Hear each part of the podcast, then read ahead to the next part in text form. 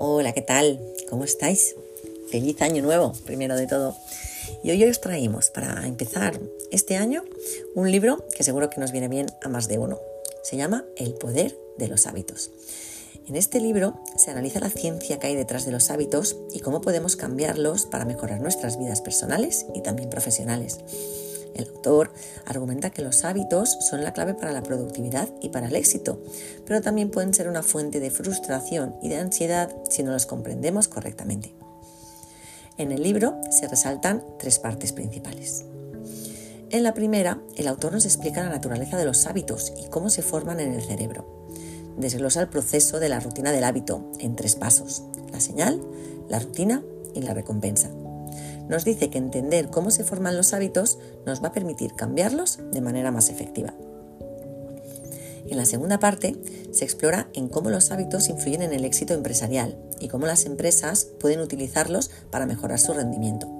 Presenta una serie de estudios de hábitos de mejora de resultados como la cadena de McDonald's o la empresa de productos de limpieza Febrece. Y en la tercera parte del libro se indaga en cómo podemos cambiar nuestros propios hábitos para mejorar nuestras vidas personales y, como no, profesionales.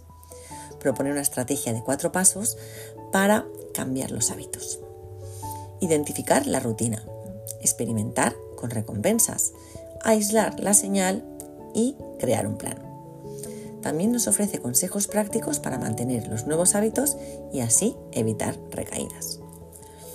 En resumen, el poder de los hábitos es un libro maravilloso que ofrece una perspectiva única sobre cómo los hábitos afectan nuestras vidas y cómo podemos utilizar este conocimiento para mejorar nuestros resultados personales y también empresariales. El libro es accesible y está lleno de estudios de casos interesantes que ilustran los puntos claves del autor.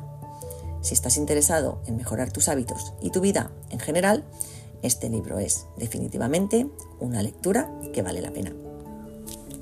Y vamos a terminar con tres frases que ha seleccionado Easy en esta ocasión, que son las siguientes. El cambio de hábitos no es solo cambiar lo que hacemos, sino también cambiar lo que pensamos y sentimos. Los hábitos son el resultado de una interacción entre nuestro cerebro, nuestro cuerpo y nuestro entorno. Y la clave para cambiar un hábito es entender que no se trata de la fuerza de voluntad, sino de la repetición. Esperamos que os haya gustado el episodio de hoy y vuelvo a desearos un inicio de año maravilloso. Que tengáis un feliz y un positivo día.